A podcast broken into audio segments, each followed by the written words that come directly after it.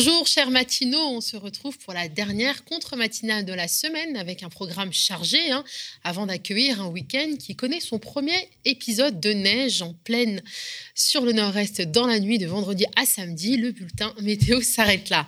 Programme chargé aujourd'hui, on commence comme toujours avec la titrologie. On verra que la presse continue de s'intéresser à la tragédie de mercredi. 27 migrants sont morts dans le naufrage de leur embarcation dans la Manche au large de Calais. On est quelque part rassuré hein, de savoir que cette sombre actualité continue de hanter nos esprits.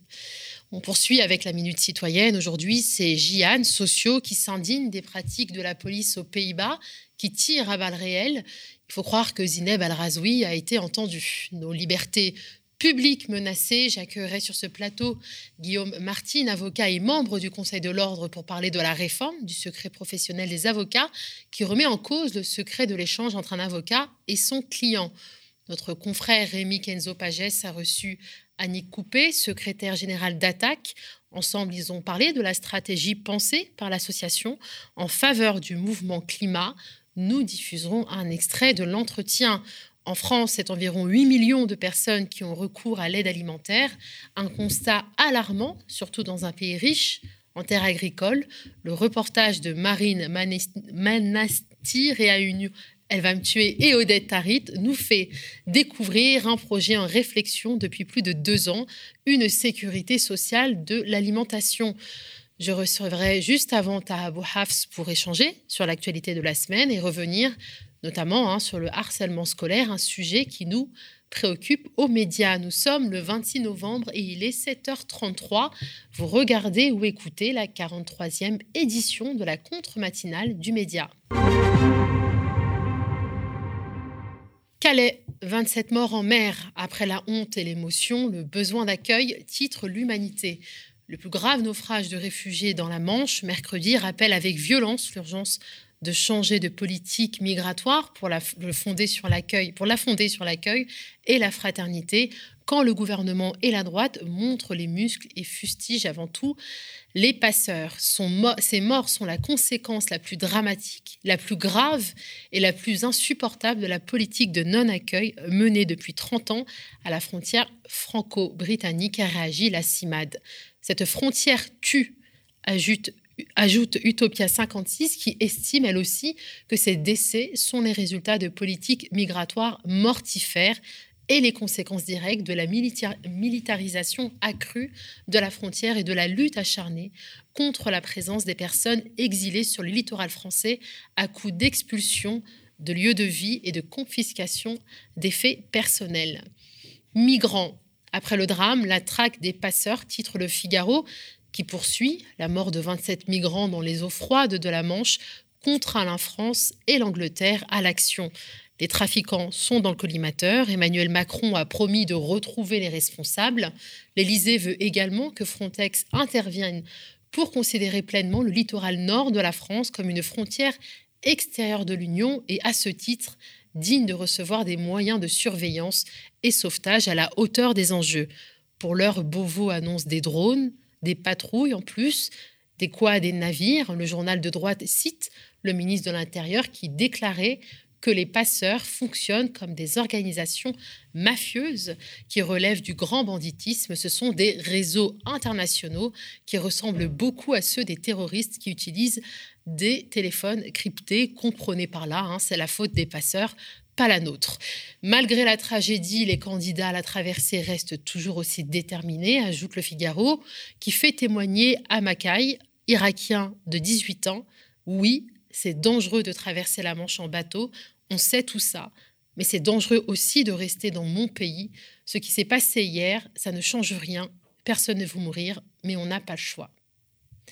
Quelle est l'obligation de s'entendre hein, C'est le parti pris de la Croix qui se demande comment peut-on sortir de l'impasse alors que la France et le Royaume-Uni ne parviennent pas à dépasser le blocage sur la question migratoire. Les ministres européens et la Commission européenne doivent se réunir dimanche à Calais. Libération, quant à lui, consacre sa une aux dernières annonces hein, du ministre de la Santé avec un titre accrocheur Vaccin et 1 et 2 et 3 ou encore celui-ci, Covid-19, jamais dose 103. Pour surmonter la cinquième vague qui déferle aujourd'hui sur la France, l'exécutif pousse à fond le levier vaccinal. Olivier Véran a annoncé ce jeudi l'ouverture de la troisième dose à tous les adultes afin d'élargir la couverture vaccinale tout en laissant planer l'idée de vacciner les enfants dès l'âge de 5 ans si les réfractaires adultes ne revenaient pas d'ici là à la raison. Et pour cause, la reprise de l'épidémie est encore plus forte euh, qu'attendue, selon la haute autorité de santé. À partir de lundi prochain, les tests PCR et antigéniques qui donnent accès au pass sanitaire ne seront valables que 24 heures au lieu de 72 heures.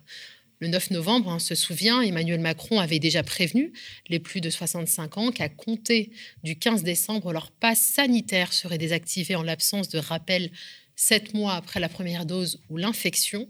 Jeudi, le ministre de la Santé a indiqué que la même règle s'appliquerait à tous les 18-64 ans à compter du 15 janvier. Pas de troisième dose, plus de passe. Pour le ministre, ces mesures relèvent du moindre mal. On esquive donc un confinement, un couvre-feu, une fermeture de commerce et une limitation de déplacement. Du côté de la presse indépendante et libre, on note un article de Mediapart hein, qui fait écho aux difficultés auxquelles fait face notre camarade Tahabou Hafs, hein, parmi tant d'autres confrères. Couvrir l'extrême droite, affronter la violence politique le journal cofondé par Edoui Plenel rappelle que travailler et enquêter sur l'extrême droite en France, hein, c'est s'exposer à des menaces, du cyberharcèlement, des insultes et du dénigrement. Et dans un milieu très masculiniste, hein, être une femme, une journaliste femme est un facteur aggravant. Dénoncer ce déferlement de haine par la voie de l'interpellation ou le canal judiciaire n'a rien d'évident. Et en parlant de médias indépendants, hein, le média, votre média, est allé sur le terrain hier. En effet, une manifestation féministe a eu lieu devant le ministère de l'Intérieur alors qu'il était illuminé pour la journée de lutte contre les violences sexistes et sexuelles. Un comble hein, quand on sait que Gérald Darmanin, ministre de l'Intérieur, est accusé de viol. Les avocats du ministre n'ont d'ailleurs jamais démenti hein, le fait qu'il y ait une relation sexuelle avec une femme lui demandant de l'aide pour blanchir son dossier judiciaire en 2009 et les féministes n'ont pas manqué de voix hein, pour chanter Darmanin démission. Les Pays-Bas ont réintroduit la semaine dernière un confinement partiel avec une série de restrictions sanitaires, touchant notamment le secteur de la restauration, pour faire face à une flambée de cas de Covid-19.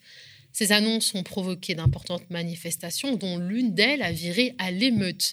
Après avoir tiré des coups de sommation, les policiers sont allés jusqu'à tirer sur la foule. C'est le sujet que Jian Socio a choisi de mettre à la une du média. On l'écoute. Bonjour, je vous contacte à propos d'une information qui est sortie sur le site du Monde ce samedi 20 novembre. La police hollandaise aurait tiré sur des cibles, pour reprendre le vocabulaire employé par l'article, et ce lors d'une manifestation contre les mesures sanitaires à Rotterdam. Les circonstances sont très floues, mais il ressort essentiellement que les policiers hollandais se seraient sentis en danger et auraient ouvert le feu après plusieurs sommations. Je suis assez surpris que cette information n'ait pas fait davantage de bruit, car il me semble qu'il est assez grave qu'au XXIe siècle, la police tire à balles réelles sur des manifestants. Et je trouve que le manque de réaction publique est assez inquiétant. De plus, il ne vous aura pas échappé qu'il y a en ce moment des mouvements sociaux très difficiles et très réprimés, notamment dans les dom-toms, et on peut espérer également en voir surgir dans l'Hexagone une fois dissipé le charme des distributions d'argent public. Comme le comportement de la police lors des manifestations a été plus que critiqué ces dernières années, doit-on s'attendre à ce que certains policiers français se sentent pousser des ailes et tentent de surfer sur la voie du précédent hollandais? Je dois préciser aussi que parmi mes amis, certains ont peur d'aller manifester à cause des violences policières et que tous ces éléments accumulés me semblent assez inquiétants pour l'avenir de notre société. Voilà, je vous remercie de m'avoir écouté. Violence policière. On ne vous le répétera jamais assez, hein, cette contre-matinale est participative. La parole est à vous comme Jian. Euh, vous pouvez mettre en lumière une actualité qui a mobilisé toute votre attention. Appelez-nous au 01 48 37 33 20 01 48 37 33 20. Je pense que le numéro téléphone défile. À secret professionnel, les avocats réagissent vivement au texte de loi Dupont-Moretti et Guillaume Martin est l'un d'eux. Hier soir, l'Assemblée nationale a voté le projet de loi confiance dans l'institution judiciaire, les députés ont ainsi, pour la première fois, remis en cause un des fondements de notre profession en rendant possible une atteinte au secret professionnel de l'avocat. C'est le message que le syndicat des avocats de France a publié sur son compte Twitter mercredi 17 novembre. Euh, alors là, oui, je suis désolée, une petite erreur de transition. Guillaume Martin, merci infiniment d'avoir accepté notre invitation. Bonjour. Vous êtes avocat au barreau de Paris et membre du Conseil de l'ordre. Et comme beaucoup de vos confrères, hein, vous avez demandé la suppression pure et simple de l'article 3 du projet de loi Confiance dans l'institution qui a été depuis définitivement voté. Pouvez-vous nous expliquer ce que prévoit cet article 3, hein, incriminé par la profession, et en quoi il menace le secret professionnel de l'avocat?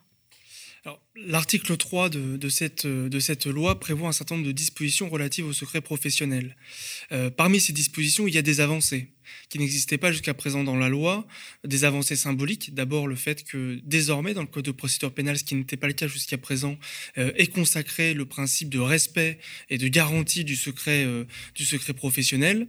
Euh, un certain nombre d'avancées procédurales aussi, avec la possibilité de contester et de contester la décision d'un juge qui validerait la saisie de documents dans un cabinet. Je ne rentre pas dans, dans, dans, le détail, mais effectivement, il y a un certain nombre d'avancées dont on peut regretter qu'elles ne vont pas assez loin, mais en tout cas, elles existent.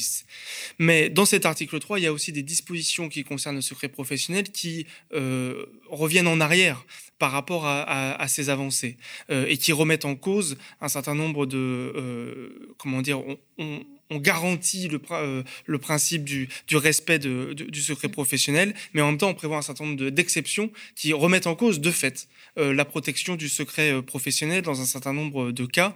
C'est notamment le cas en matière de perquisition dans des enquêtes euh, qui porteront sur des faits de, de, financement du terrorisme, de corruption et surtout de fraude fiscale, parce qu'en fait c'est surtout là le surtout là le sujet. Dans ces cas-là, on pourra procéder à des perquisitions dans des cabinets d'avocats et on pourra procéder à des saisies de documents sans que l'on puisse opposer le secret professionnel de l'avocat. Et cette remise en cause majeure, elle, elle détruit par ailleurs les avancées maigres, minces, euh, qui sont contenues dans cet article 3. C'est la raison pour laquelle la profession euh, euh, avait opté, demandé plutôt, le retrait de cet article 3, y compris avec les, avancées qu'il contenait, mais préférant, comment dire, s'en tenir à l'état du droit actuel, plutôt que d'avaliser une, une, disposition législative qui aboutirait à un recul en matière de protection. Effectivement, euh, on rappelle quand même hein, que le secret professionnel, hein, c'est la garantie pour un, client, dans quelque situation que ce soit, que ce conseil ne va pas révéler hein, ce qui lui a été confié, et une garantie à la fois pour l'avocat et son client qu'un tiers ne va pas utiliser ce qui a été transmis sous le sceau du secret.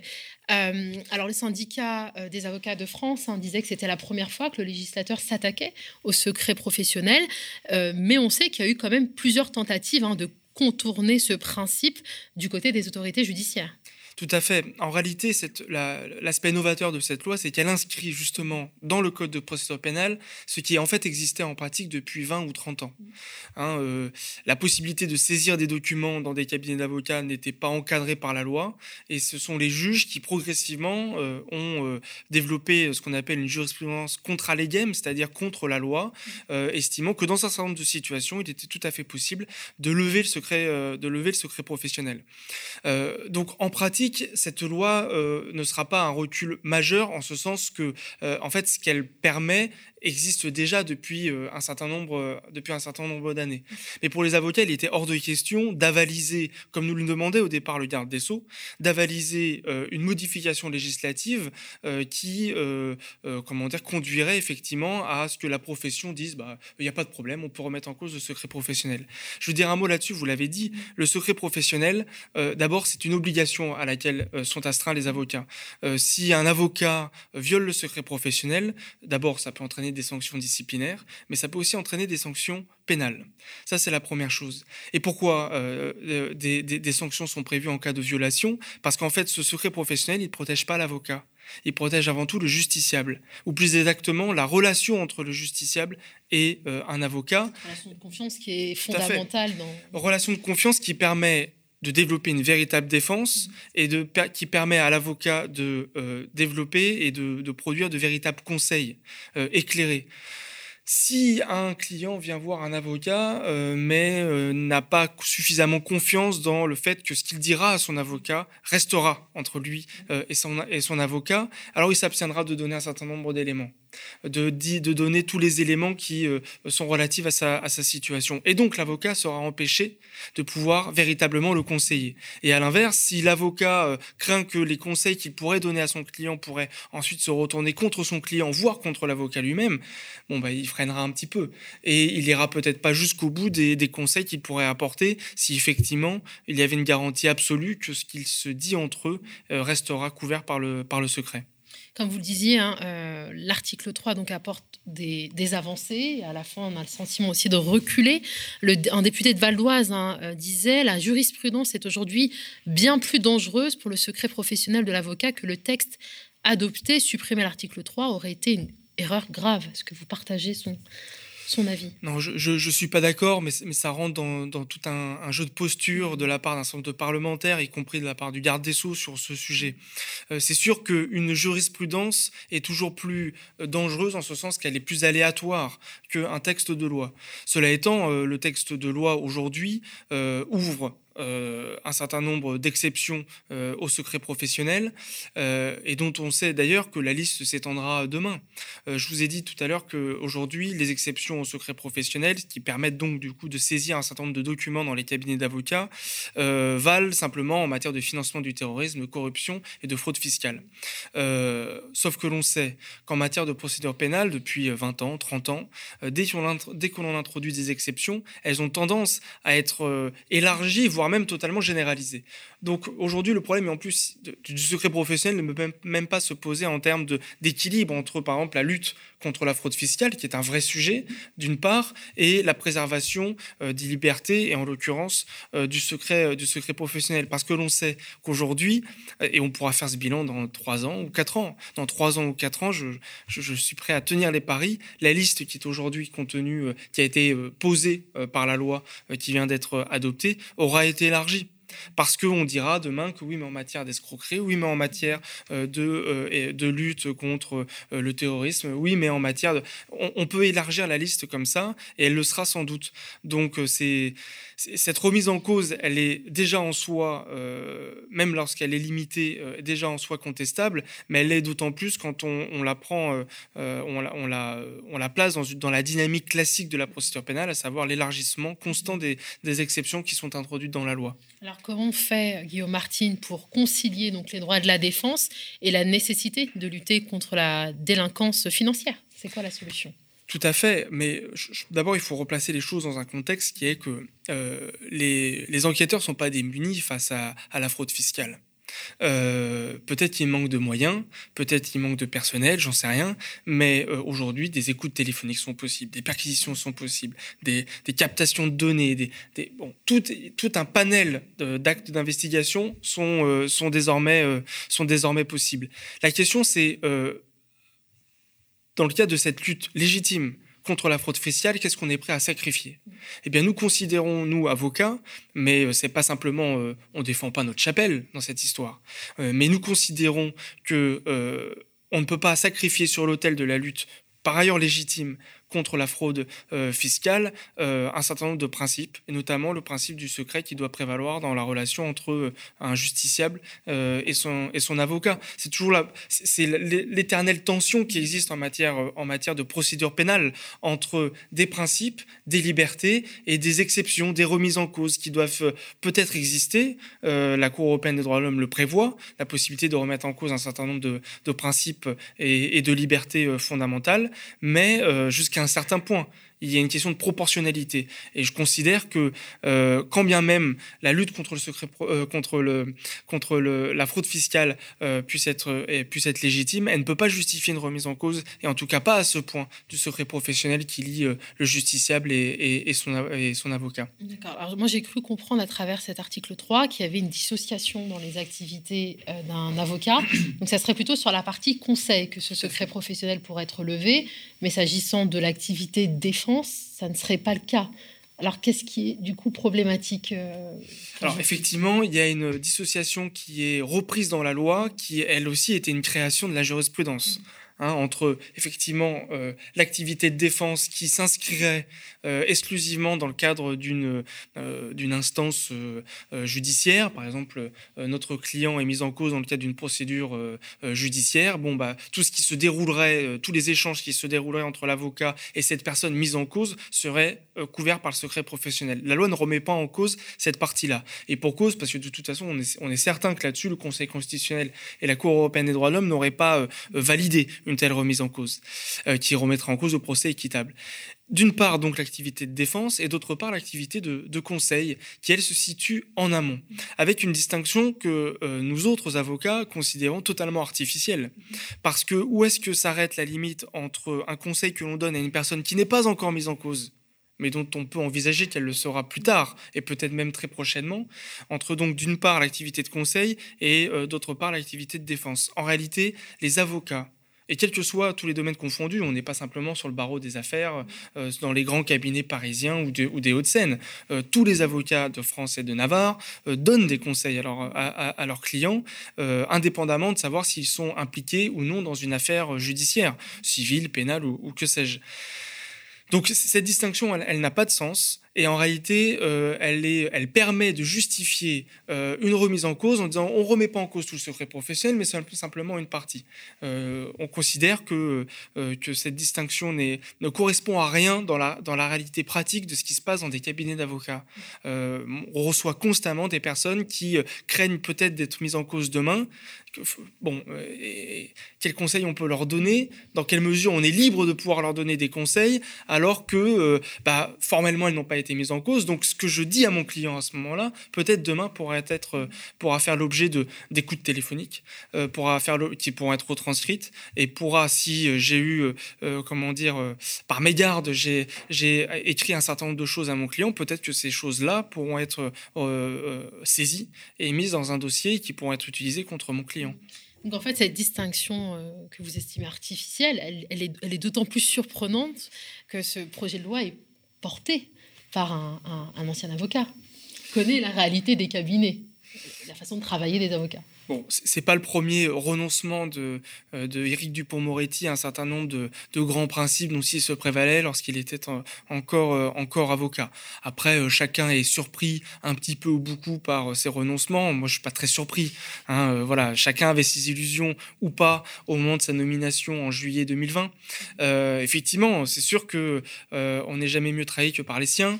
ce qui rend encore plus douloureux symboliquement, en tout cas, ce projet de loi, c'est qu'effectivement, il a pu être porté par, euh, par, le, par le garde des Sceaux, euh, dont euh, par ailleurs, il faut le dire qu'un certain nombre de dispositions les plus dures de remise en cause du secret professionnel, on sait qu'elles ont aussi été poussées par Bercy. pas forcément, c'est pas forcément Éric Dupont-Moretti qui était à l'initiative de ces, de ces reculs-là, mais enfin, il, en assure le service après-vente aujourd'hui. Hein. On le voit sur les plateaux et il en est très fier. Donc, au final, ça revient au même. Mais effectivement, c'est tout le paradoxe en matière de secret professionnel mais c'est vrai sur un certain nombre d'autres aspects, en matière de politique pénitentiaire, etc., que toutes ces, euh, tous ces reculs, ou en tout cas euh, euh, ces politiques qui vont à l'encontre d'un certain nombre de principes que lui-même portait plus ou moins lorsqu'il était avocat, soit effectivement le fruit de, celui qui a été l'un de, l'un de nos meilleurs éléments. Je le disais aussi, cette loi donc a été définitivement votée. Moi, j'aimerais bien savoir maintenant quelles sont vos marges de manœuvre. Peut-être un recours sur le plan européen. Euh, on sait que l'article 8, c'est l'article 8 hein, de la Convention européenne des droits de l'homme qui accorde une protection renforcée aux échanges entre les avocats et leurs clients. Vous le disiez aussi, c'est la relation de confiance entre eux, indispensable à l'accomplissement de cette mission qui est en jeu. En dépend en outre indirectement, mais nécessairement, hein, le respect du droit du justiciable, un procès équitable hein, garanti par l'article 6, notamment ce qu'il comprend le droit de tout accusé de ne pas contribuer à sa propre incrimination. Est-ce qu'une action contre la France est-elle envisageable au niveau européen, voire international? Alors, elle est envisageable, simplement les, voies pour euh, arriver jusque devant la Cour européenne des droits de l'homme sont, sont euh, étroites d'une part et longues. Euh, non, ce qui, est beaucoup plus envisageable dans les médias, bon d'abord, la loi là, a été transmise par le Premier ministre devant le Conseil constitutionnel. Bon, compte tenu du fait qu'elle a été transmise de manière sèche, disons, par le, par le Premier ministre devant le Conseil constitutionnel, on ne peut pas espérer quoi que ce soit à ce stade, à mon avis. Par contre, c'est vrai que demain, dans le cadre d'une procédure pénale, dans le cadre de la il y aurait euh, une perquisition dans un cabinet d'avocats et des saisies de documents euh, confidentiels il pourrait y avoir des contestations de cette saisie, euh, des recours contre euh, une éventuelle validation de, ces saisies, et dans le cadre de ce contentieux-là, le dépôt d'une QPC, d'une question prioritaire de constitutionnalité qui pourrait être transmise à la Cour euh, de cassation, puis ensuite transmise au Conseil constitutionnel, qui peut-être alors s'occuperait un, peu plus, sérieusement et précisément de, cette question-là. On n'y est pas encore, et puis on n'aurait on aucune garantie de ce que serait la réponse du Conseil constitutionnel. Mais effectivement, il y a un certain nombre de possibilités de recours qui sont, qui sont ouvertes, mais, euh, ce ne sera pas simple compte tenu du fait que, euh, on l'a dit, même si aujourd'hui, euh, ce qui est nouveau, c'est que ce soit inscrit dans la loi, ces remises en cause du secret professionnel, mais en pratique, elles, elles existent depuis un certain nombre d'années. Donc la solution, ça serait quoi? Ça serait l'abrogation? Ah, la solution, ce serait l'abrogation de ces textes de loi. La question, c'est qui aura, qui prendra la responsabilité politique de, euh, de, porter une telle, euh, porter une telle abrogation. Euh, une chose est sûre, c'est que la profession d'avocat dans son ensemble, avec ses nuances, hein, évidemment, et d'une part, est extrêmement mobilisée sur la préservation de son secret professionnel, qui est aussi l'un des fondements de l'existence même du métier d'avocat. On va voir un métier, un avocat aussi parce que l'on considère qu'il peut véritablement nous défendre, et il peut véritablement nous défendre parce qu'on a la possibilité de pouvoir tout dire à son avocat. Et, son et notre avocat a la possibilité de pouvoir tout nous dire aussi. Euh, les avocats sont extrêmement attachés euh, au secret professionnel, mais en même temps, euh, tout à fait conscients que des remises en cause, ou en tout cas des exceptions, peuvent être, euh, peuvent, comment dire, euh, euh, s'entendre. simplement, elles ne peuvent s'entendre que si elles sont extrêmement circonscrites à des cas très, très précis et accompagnées d'un certain nombre de garanties. Dans le cadre de toute la séquence du mois d'octobre jusqu'à jusqu'à ces derniers jours sur la question du secret professionnel, la profession d'avocat a fini par exiger le retrait total de l'article 3 avec ses avancées, mais aussi avec ses reculs. Mais il faut le dire, avant que nous en venions à là, nous avions fait des propositions au garde des Sceaux, de réécriture, notamment de cette disposition qui est la plus euh, menaçante pour le secret professionnel. Euh, ces propositions de réécriture qui étaient vraiment pas radical. Hein. Euh, C'était pas euh, euh, extrêmement équilibré comme proposition, ont été rejetés par le garde des Sceaux. Et donc c'est dans ce contexte-là qu'on a fini par dire bon bah écoutez, nous on, ne veut plus rien entendre de, sur le secret professionnel dans, ce texte de loi. Tout ça pour dire que les avocats sont conscients aussi qu'il y a des possibilités de, de, remettre en cause dans certains cas. L'idée n'est pas que le secret professionnel soit comment dire un, un blanc-seing, soit une couverture qui puisse cacher tous les méfaits que pourrait commettre un avocat. Pas du tout. nous sommes tout à fait conscients de ça. Mais euh, euh, voilà, à l'avenir, en tout cas, la profession d'avocat sera ouverte, euh, souhaitera toujours, à mon avis, l'abrogation de ce texte et surtout sera, ouverte à discuter d'une meilleure rédaction. pour plus équilibrée et qui permette de préserver l'équilibre qu'on évoquait tout à l'heure entre la lutte contre un certain nombre d'infractions et la préservation de, de, certains principes, notamment le secret professionnel. Plus que l'abrogation, l'amendement.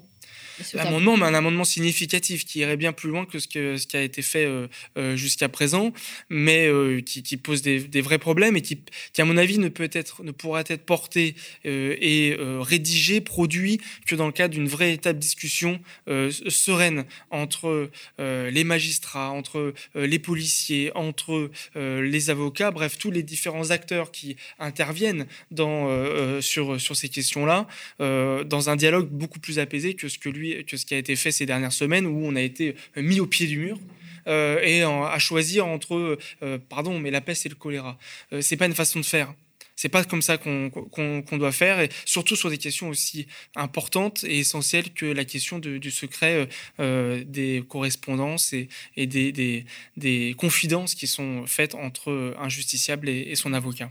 Donc la mobilisation continue, Guillaume Martin En tout cas, elle, continue, euh, en, tout cas sur le plan euh, euh, des, tribunes. Voilà, vous voyez, je, suis là aujourd'hui.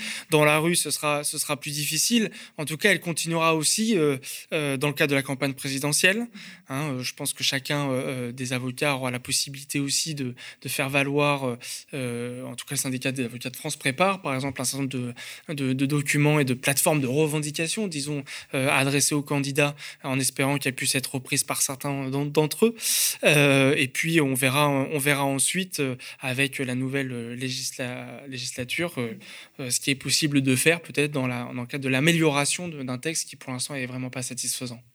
Merci Guillaume Martin d'avoir répondu à, nos questions. On vous garde encore quelques minutes sur le plateau. On a parlé de la, de la lutte hein, pour les droits de la défense. Maintenant, on va parler de la lutte pour la protection de l'environnement. Bientôt deux semaines que la COP 26 est terminée et que tous les activistes partis à Glasgow sont euh, rentrés, alors que les manifestations en Écosse ont réuni beaucoup de monde, mais que les négociations de la COP ont abouti à un résultat décevant en décalage avec les aspirations du mouvement social, les écologistes ont encore beaucoup à faire et doivent déjà préparer la suite. Mais plutôt que de continuer à suivre le calendrier des COP ou des politiques et à mener des luttes éparses, l'association ATTAC propose d'élaborer une stratégie pour le mouvement climat.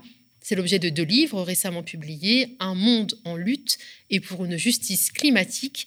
Pour en parler, on a reçu Annick Coupé, secrétaire générale d'ATTAC, Voici un extrait. Un entretien est réalisé par Rémi Kenzo Pages et sera diffusé en intégralité sur YouTube et sur le site lemediatv.fr, mais aussi sur les plateformes de podcast. Ce qui s'est passé à Glasgow confirme euh, la tendance lourde qu'il y a, et je dirais, euh, Paris avait pu représenter en 2015 finalement une certaine avancée, encore que tout ça était très relatif. Et il y avait des mobilisations extrêmement fortes. Mais depuis Paris, on a vu que le, dérèglement climatique s'accélère, la crise climatique s'accélère. Et en fait, euh, les États, euh, les gouvernements sont incapables, enfin, c'est pas qu'ils sont incapables, c'est qu'ils ne veulent pas euh, engager cette rupture, cette bifurcation qui serait absolument nécessaire simplement pour rester euh, sur l'objectif euh, de Paris. Et à l'opposé, ce qu'on a vu euh, depuis 2009, je dirais Copenhague, hein, mm. mais Paris aussi avait été l'occasion de mobilisation très importante, même si c'était au moment des, des, attentats et l'état d'urgence. Mais depuis, on a eu bah, les mouvements à l'appel de la jeune Greta Thunberg, les vendredis de grève pour le climat. On a vu des marches partout dans le monde, notamment en 2018, en 2019. Évidemment, la pandémie est arrivée après mm. et a cassé un peu cette dynamique. Mais je pense qu'effectivement, aujourd'hui, euh, la question climatique, elle est du côté de la rue, du côté des mouvements citoyens, et pas du tout euh, du côté des États qui, euh, pour des raisons de continuer finalement le business comme d'habitude et de ne pas remettre en cause cette dépendance aux énergies carbonées, par exemple, eh bien, on continue comme avant.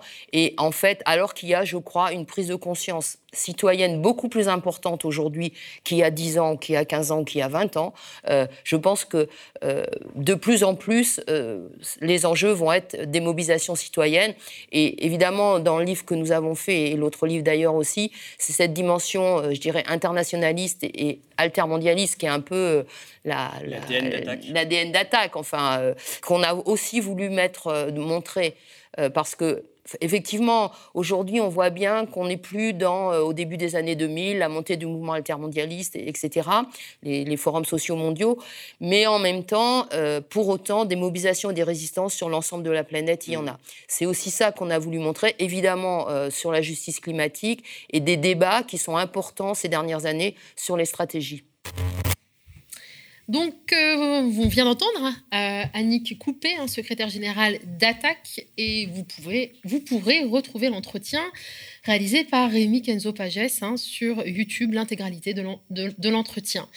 Et on revient en plateau, en bonne compagnie. Bonjour Taha, ça va? Ouais, ça va et toi? Bumper. On y tient au bumper là. J'ai tous, j'ai tous.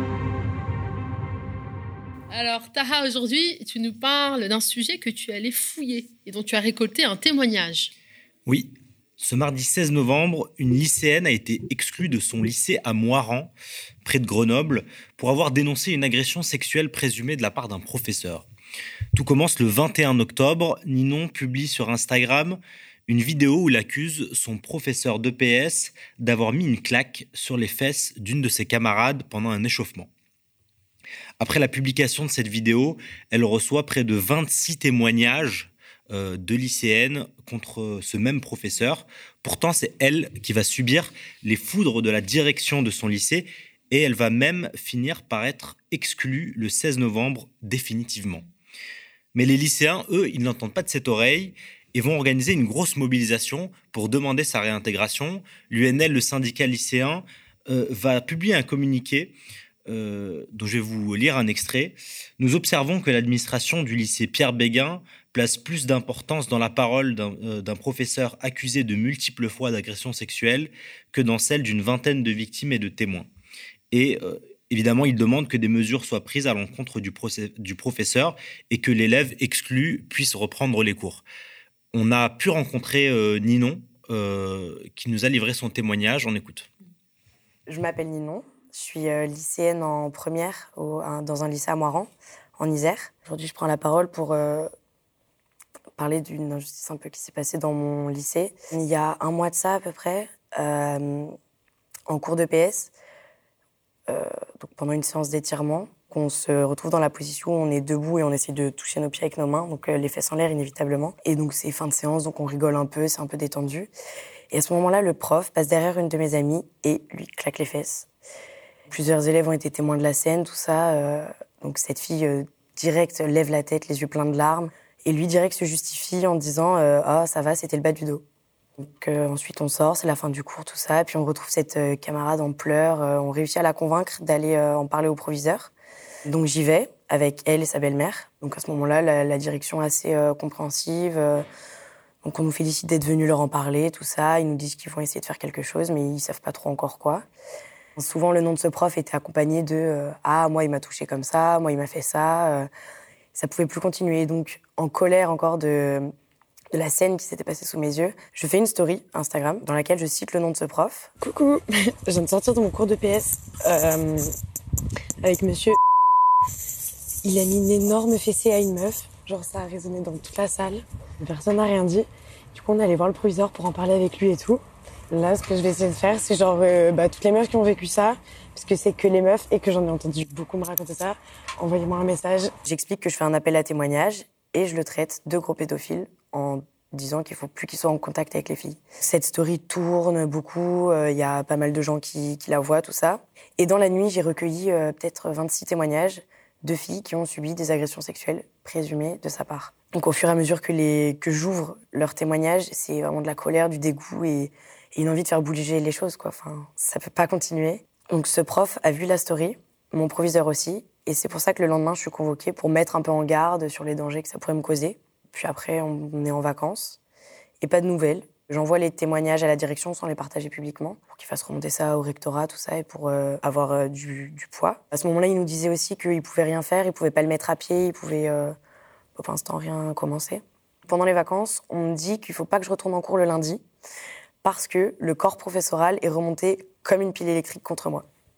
Donc stupeur. pourquoi?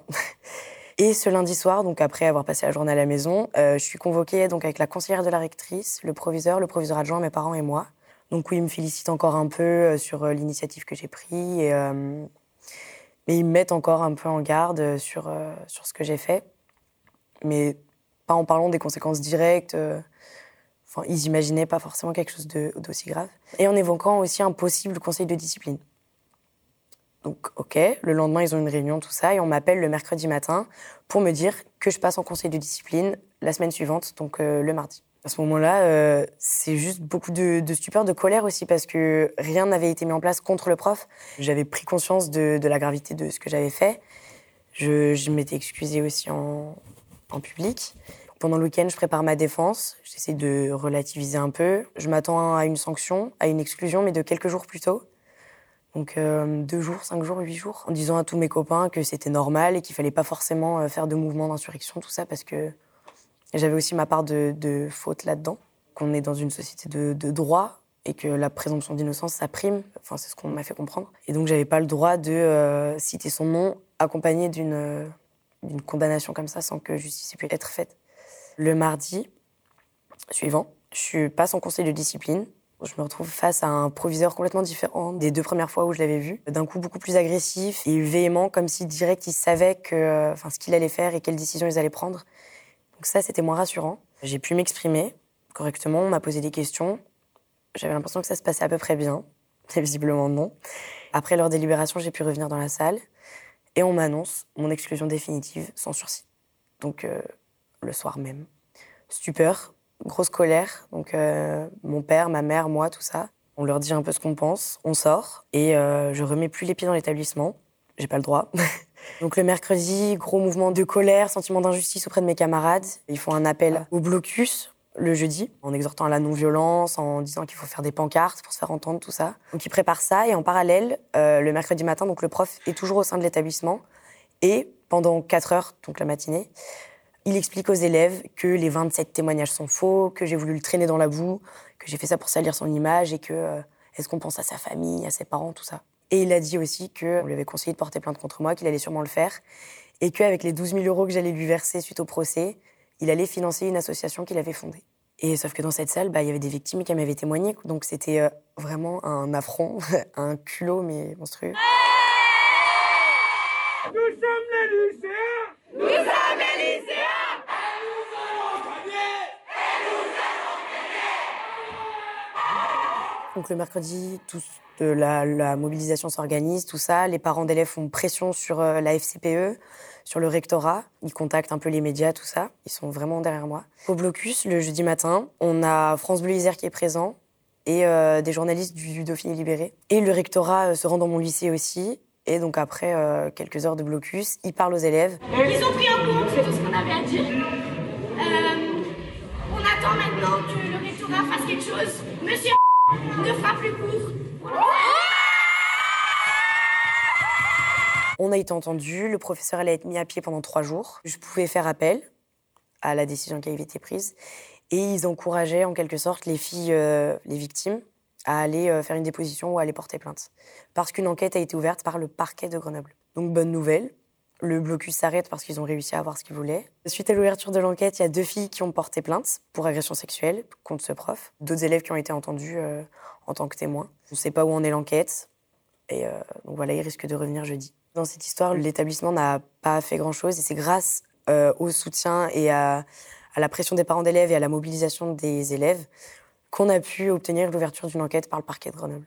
Globalement, j'attends qu'on arrête de remettre en question peut-être la parole des victimes, de prendre au sérieux ces témoignages et euh, de, prendre en charge cette affaire correctement. Je ne remets pas ici en cause la, justice, mais espérer d'avoir de réelles sanctions et des, sanctions qui marquent et pas seulement une mutation parce que hum, c'est pas tant le problème dans notre lycée, c'est peut-être aussi bah, les comportements de ce prof, et que ce soit dans mon lycée ou dans un autre, il euh, faut que ça s'arrête. donc, euh, au-delà de moi, ma sanction injustifiée, lui, il faudrait qu'il se passe quelque chose. Si je parle, c'est pas pour partir en croisade contre mon lycée, je veux pas lui faire la guerre, mais c'est que c'est pas un problème euh, spécifique dans mon lycée. Des profs qui agressent sexuellement des filles, ce sera pas le premier, ce sera pas le dernier. Et donc, si vous êtes victime ou témoin, prenez la parole et libérer la parole, sensibiliser les gens autour de vous. Et pour les profs, essayer de connaître la situation peut-être avant de, prendre parti. Et l'administration, d'être attentif, attentive à toute plainte, à tout détail qui pourrait vous remonter concernant les agissements d'un professeur. Je veux réintégrer ce lycée, même après toutes ces histoires, parce que ma vie, elle est là-bas, mes copains sont là-bas, et que là, euh, ça fait déjà une semaine que je suis déscolarisée. C'est compliqué à rattraper, mais alors si je vais dans un autre lycée, rattraper trois mois de cours, ça va être le calvaire. Surtout que là, j'ai mon bac de français, donc euh, je peux pas euh, juste recommencer comme ça et, tout se passe bien, quoi. Et puis même, je me retrouvais dans un lycée inconnu, avec des gens inconnus. donc non, j'ai pas du tout envie. Même si là, dans ce lycée, je risque d'avoir des rapports un peu compliqués avec les professeurs. Globalement, si mon appel est entendu et accepté et que je, réintègre le lycée, je devrais pas avoir de problème avec eux. Ils devraient euh, s'accorder sur la décision. Donc, euh, ouais, là, mon but, c'est euh, de revenir dans ce lycée.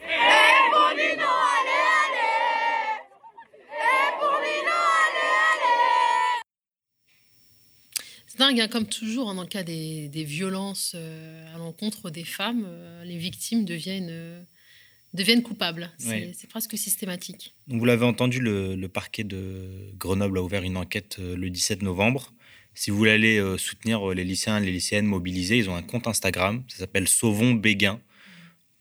Sauvons avec un S, Béguin, B-E-E-B-E-G-H-I-N.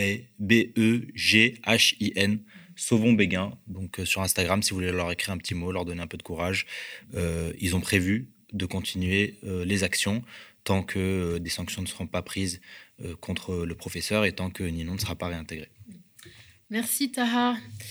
Comme vous pouvez le voir, hein, le média va sur le terrain. On continue avec ce reportage. En France, c'est environ 8 millions de personnes qui ont recours à l'aide alimentaire, un constat alarmant, surtout dans un pays riche en terres agricoles. Le reportage de Marine nous fait découvrir un projet en réflexion depuis plus de deux ans, une sécurité sociale de l'alimentation.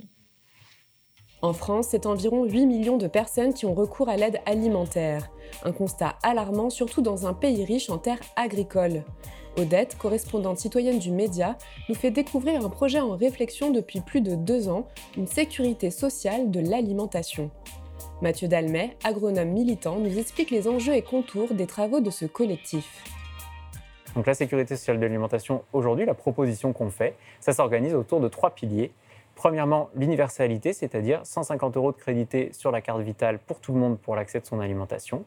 Deuxièmement, le conventionnement. Avec ces 150 euros, on n'achète pas que ce qu'on veut, mais on va réfléchir, créer des caisses locales de sécurité sociale de l'alimentation qui vont décider de quels seront les produits accessibles en fonction des enjeux sociaux et, ainsi et environnementaux de l'agriculture et de l'alimentation. Et troisièmement, la cotisation, c'est pour tout le monde, mais c'est financé de chacun selon ses moyens, à chacun selon ses besoins, avec une logique de solidarité euh, entre les citoyennes et les citoyens. Parce qu'on sait qu'il y a une insatisfaction alimentaire aujourd'hui très forte dans la société, de par la prise en main de l'agro-industrie dans la structuration de notre production.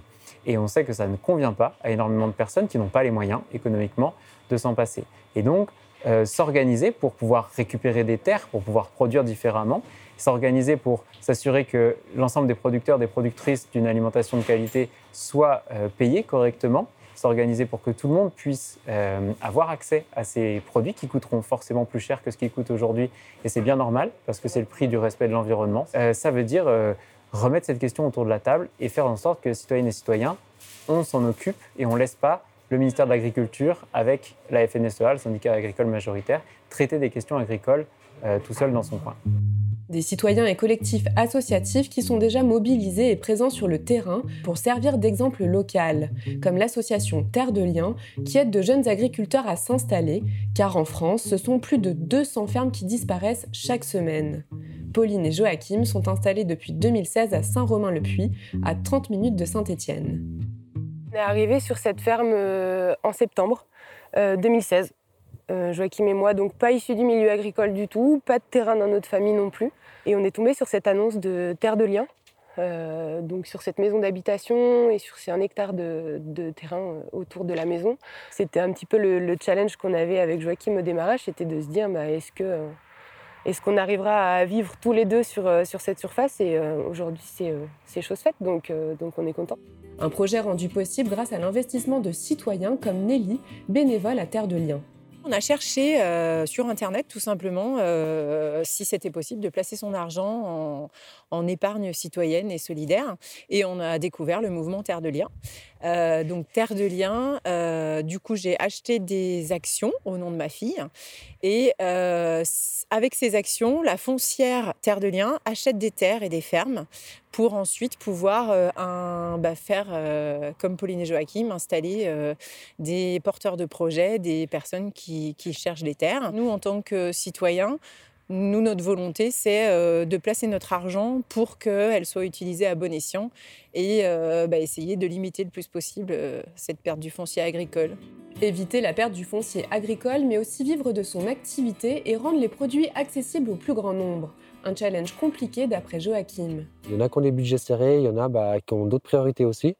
Et du coup, là-dessus, ça pose question de voir comment est-ce qu'on peut, euh, que toute la population puisse accéder aussi à ces produits-là, euh, qui ont une valeur ajoutée un peu plus importante. Euh, nous, on s'est dit, on pourrait vendre des légumes moins chers, après on se paye moins, il faut quand même qu'on gagne notre vie. Et du coup, c'est pas à nous en fait de jouer ce rôle-là pour, pour que les, les, gens puissent y accéder. Si tout le monde s'y mettait, on serait tous plus heureux. Mais il y a pas un côté où ça coince justement il y a l'histoire de bah, il me reste 20 euros à la fin du mois, bah, je ne vais pas aller acheter Ma petite mâche à 12 euros le kilo, c'est trop cher. À la Fourmilière, un magasin coopératif à Saint-Étienne, la question de l'accès pour tous à des produits de qualité mais chers se pose aussi. On essaye d'avoir une gamme petit prix. Hein. Elle est notée là. Parce que notre souci, c'est d'ouvrir, d'ouvrir euh, à des coopérateurs qui ont peu de moyens, qui ont, peu de moyens effectivement. Euh, parce que pour le moment, on est obligé de prendre une marge de, de 20%. Et c'est vrai que si on était plus nombreux, on pourrait euh, diminuer la, marge et, diminuer nos prix. Des initiatives locales importantes mais insuffisantes d'après Mathieu Dalmet, d'où la nécessité d'une sécurité sociale de l'alimentation pour avoir un impact global et vertueux. Toutes les alternatives qu'on fait vivre, et notamment le mouvement coopératif, sont extrêmement inspirantes parce qu'elles nous permettent euh, d'imaginer une autre façon d'organiser les questions de production, les questions de transformation, de distribution et d'accès à l'alimentation. Mais euh, en tant que telles, elles restent euh, ben, inoffensives dans leur capacité à s'attaquer au système agro-industriel aujourd'hui en termes d'échelle, en termes de volume qui vont être produits et ainsi de suite. Aujourd'hui, le projet de sécurité sociale de l'alimentation, c'est un projet de réflexion autour de comment on peut institutionnaliser une démocratie alimentaire. Et cette réflexion, elle nous a amené à nous intéresser au fonctionnement du régime général de sécurité sociale tel qu'il a fonctionné entre 1946 et 1967, parce qu'il avait euh, en son cœur un fonctionnement démocratique très intéressant. Une démocratie alimentaire pour mieux payer nos agriculteurs, mieux manger, mieux cultiver en respectant nos sols, et surtout pour toutes et tous. Merci à Marine Manas-Nous pour ce reportage. Euh, ben, voilà, ce que, j'aime beaucoup quand même ici aux médias, on parle souvent d'une actualité dans la titrologie euh, assez, déprimante, assez sombre, et puis il y a ces petits reportages comme ça qui, redonnent de l'espoir. Euh, et ces élans de solidarité, heureusement qu'on peut compter sur nous et pas sur ceux qui nous gouvernent. Euh, bah, pour nous, la, matinale, c'est déjà terminé. Hein. On se retrouve bien évidemment sur le mediatv.fr slash soutien, parce que oui, on a besoin de vous pour continuer à produire une information indépendante. Merci d'être aussi investi avec nous. On attend vos partages et vos j'aime hein, sous la matinale. Et on se dit à lundi. Bon week-end. Lundi, c'est... C'est Théophile, t'as prévu quoi ce week-end? Tu peux donner des idées à, internautes qui nous, qui nous écoutent ou qui eh nous ben, regardent d'être en week-end parce que le code du travail prévoit euh, deux jours de repos. C'est quoi tes activités? C'est quoi les loisirs de Tara le week-end? Qu'est-ce que tu vas nous euh, trouver des. Euh, en vrai, je pense qu'il y a Manif ce week-end. Et voilà. Je pense qu'il y a Manif, il faut regarder. Ok, bah, tu taffes même le week-end. Merci Taha, merci à toute l'équipe. Très bon week-end et à bientôt. N'oubliez pas aussi, il y a le podcast. Hein. Vous pouvez redécouvrir toutes ces émissions sur la plateforme de podcast. Je vais y arriver. Allez, au revoir, à bientôt. Salut.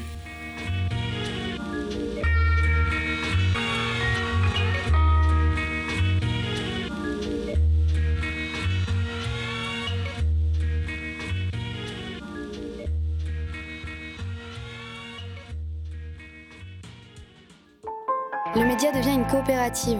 Alors pour garantir son indépendance, n'hésitez pas à devenir sociaux et à nous soutenir sur le mediatv.fr. Et pour ne rien rater de nos contenus, abonnez-vous au podcast.